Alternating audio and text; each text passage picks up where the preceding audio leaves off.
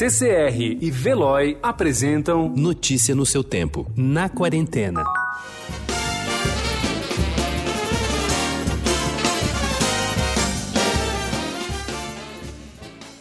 Conhecer manifestações populares como o frevo, o reizado e o boi bumbá. Assistir a um concerto da USESP na Sala São Paulo.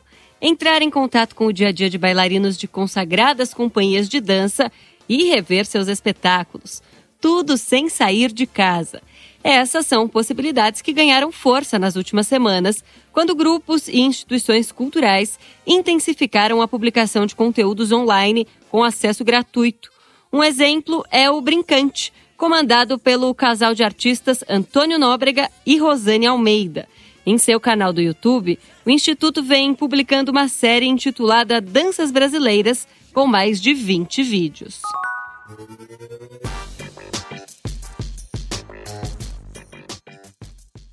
Em tempos de coronavírus e com todos os esportes cancelados, recordar é viver. Pelo menos esta foi a alternativa encontrada pelos canais esportivos da TV Paga e algumas emissoras abertas, que substituíram há duas semanas a quantidade imensa de eventos ao vivo, quase 15 horas diárias, por acontecimentos históricos. Os bate-papos intermináveis sobre futebol, com mesas redondas, táticas e desempenhos, e que consumiam até 10 horas por dia da programação, agora possuem um tamanho reduzido ou foram totalmente substituídos por eventos do passado, como jogos memoráveis de Copa do Mundo, lutas de boxe e competições que o torcedor não esquece.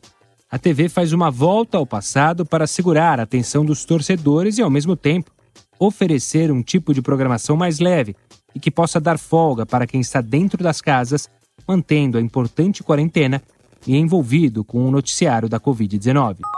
A história de Budinha, como ele era conhecido quando menino, não é uma história com começo feliz.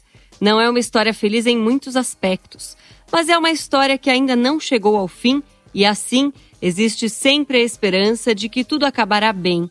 O Chapa 1, como depois foi chamado, até andava pensando em mudar o rumo dessa história, deixar o cargo, dar espaço para outros depois de 10 anos. Não será possível. À frente da União, a Associação dos Moradores de Paraisópolis, Gilson Rodrigues, de 35 anos, tenta frear o avanço da Covid-19 em uma favela com 100 mil habitantes. É uma cidade incrustada na zona sul da capital, de lares de madeira e alvenaria, onde o trunfo do isolamento, eficaz para conter o vírus, encara a desigualdade brasileira. São 10, 12, 14 pessoas vivendo juntas em cômodos muito pequenos in diesem Haus, das ich bin. Verbotene Gedanken. Em 1886, Sigmund Freud ainda não era o pai da psicanálise. Como todo jovem profissional, aos 30 anos, ele estava lutando para ser reconhecido. E suas pesquisas com hipnose eram consideradas ridículas. É esse o personagem de Freud, série austríaca em oito episódios, criada por Marvin Crane Benjamin Hessler e Stefan Brunner, que acabou de estrear na Netflix.